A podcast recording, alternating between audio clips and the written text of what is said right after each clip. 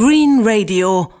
Umwelt und Nachhaltigkeit bei Detektor FM in Kooperation mit dem Umweltbundesamt. Kommunen haben es nicht leicht. Die Kassen sind leer, die Schulden hoch und die Verantwortung groß. Neben politischen Problemen müssen Kommunen sich auch um den eigenen Wald kümmern. Der kommt oft zu kurz, denn für Umweltschutz ist einfach kein Geld da. Die Lösung liegt nahe, den Wald zu verkaufen, löst gleich zwei Probleme. Erstens ist man die Verantwortung los und zweitens spült es Geld in die leere Haushaltskasse. Der Naturschutzbund Deutschland und der Deutsche Städte- und Gemeindebund fordert andere Lösungen, damit der Kommunalwald den Bürgern erhalten bleibt. Welche Lösungen das sein könnten und weshalb der Kommunalwald nicht verkauft werden sollte, das weiß meine Kollegin Stefanie Gerrissen und die ist jetzt gerade bei mir im Studio. Hallo Stefanie. Hallo. Kommunen haben kein Geld, das wissen wir alle mittlerweile, müssen sich aber natürlich trotzdem um diesen Wald, den sie nun mal haben, kümmern. Äh, ist das denn überhaupt so ein großer finanzieller Aufwand? Also das ist ganz schwierig pauschal zu sagen, denn Kommunalwälder sind ähm, ganz, ganz unterschiedlich, sowohl die Strukturen als auch ähm, die Zustände. In Deutschland ist so 20 bis 25 Prozent des Waldes Eigentum der Kommunen und der Rest gehört dem Staat oder ist Privateigentum. Und ähm, ja, die Kommunalwälder selber sind meistens zur Naherholung gedacht, also für die Bürger selbst. Und wenn man die finanzielle Belastung einer Kommune anschaut, muss man sich auch die Kommunen oder die Stadt selbst anschauen. Es gibt kleine Städte, die auch kleinere Waldflächen haben. Dort wird Wald meist bewirtschaftet und Holz verkauft, sodass man relativ kostendeckend arbeiten kann. them. Demgegenüber steht dann zum Beispiel eine Stadt wie Frankfurt, München oder Hannover mit entsprechend größeren Waldflächen. Und dort werden die Wälder meistens zur Erholung genutzt, sozusagen als grüne Lunge der Stadt. In einem Wald, der dann als Naherholungsgebiet genutzt wird, ähm, da müssen dann eben auch Wege gepflegt werden, Verkehrssicherheit muss ähm, sichergestellt werden, Bänke oder Schutzhütten müssen instand gesetzt werden. Das nur mal so als Beispiel. Und natürlich muss der Wald selbst gepflegt werden. Und das kostet einfach. Und hier kommen wir dann auch direkt zum eigentlichen Problem. Diese Kosten will man natürlich ähm, vermeiden oder verringern, gerade wenn die Kommune selbst kein Geld hat. Ich habe darüber mit dem Waldreferenten des Naturschutzbundes Deutschland gesprochen, Stefan Adler, und der hat ganz konkrete Bedenken geäußert. Pauschal kann man feststellen, dass wir eben ein großes äh, Haushaltsloch in vielen Kommunen haben und deswegen ganz oft die Gefahr besteht, dass Kommunalwald zum kurzfristigen Stopfen dieser Haushaltslöcher veräußert wird. Und das meistens an private Investoren, die dann oftmals versuchen, durch den ersten Eingriff die Kaufkosten zu decken.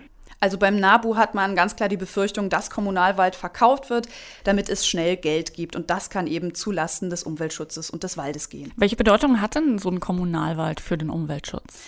Also man muss zwar sagen, der Kommunalwald nimmt verhältnismäßig wenig Fläche ein. Ich sagte ja schon, der Anteil liegt so bei 20 bis 25 Prozent. Der Rest gehört Staat oder Privatmenschen.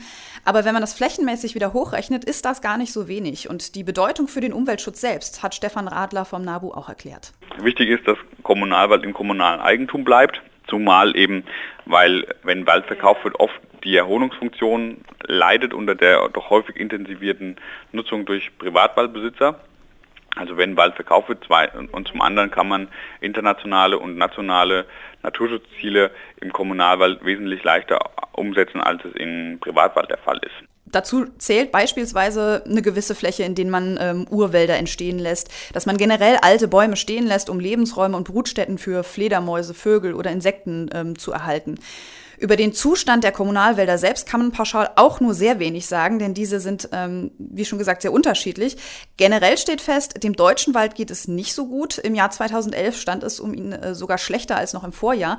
Fast ein Drittel der untersuchten Bäume waren deutlich angegriffen und ähm, ein weiteres Drittel äh, der Bäume gelten als gefährdet.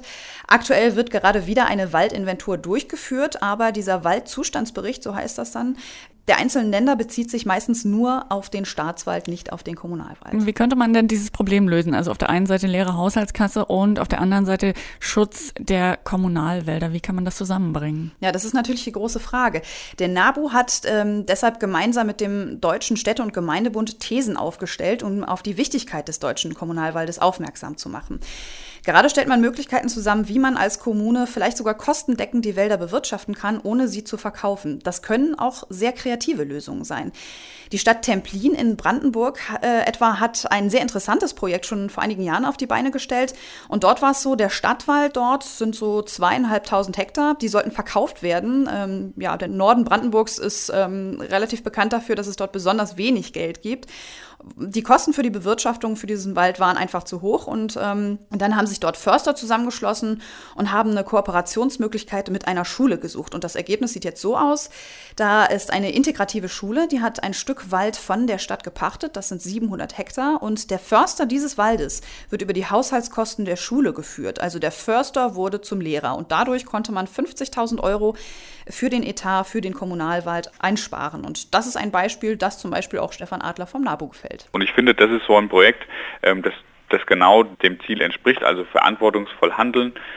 Und die Kinder lernen eben nachhaltig mit den finanziellen Möglichkeiten zu denken oder auch zu rechnen und können das aber gleich in der Praxis auch umsetzen. Ja, die Schule mit dem Förster bewirtschaftet eben dieses Waldstück im Rahmen des Pachtvertrages. Und der Effekt dabei, der Wald kann kommunales Eigentum bleiben. Ein Teil davon ist verpachtet. Gleichzeitig sind die Kinder aktiv an der Bewirtschaftung des Waldes beteiligt, lernen, wie das Ökosystem Wald funktioniert und äh, in diesem Rahmen eben auch Nachhaltigkeit. Ja, der gesellschaftliche Wert ähm, das, bei diesem ganzen Projekt ist mit Zahlen eigentlich nicht zu bemessen. Im Grunde ist das ein Paradebeispiel für eine auch wirklich kreative Lösung, den Kommunalwald zu erhalten und gleichzeitig dabei auch einen Mehrwert in diesem Fall für die Kinder zu bekommen.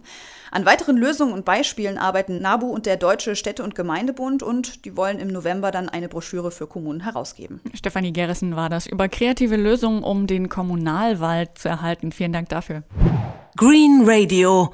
Umwelt und Nachhaltigkeit bei Detektor FM in Kooperation mit dem Umweltbundesamt.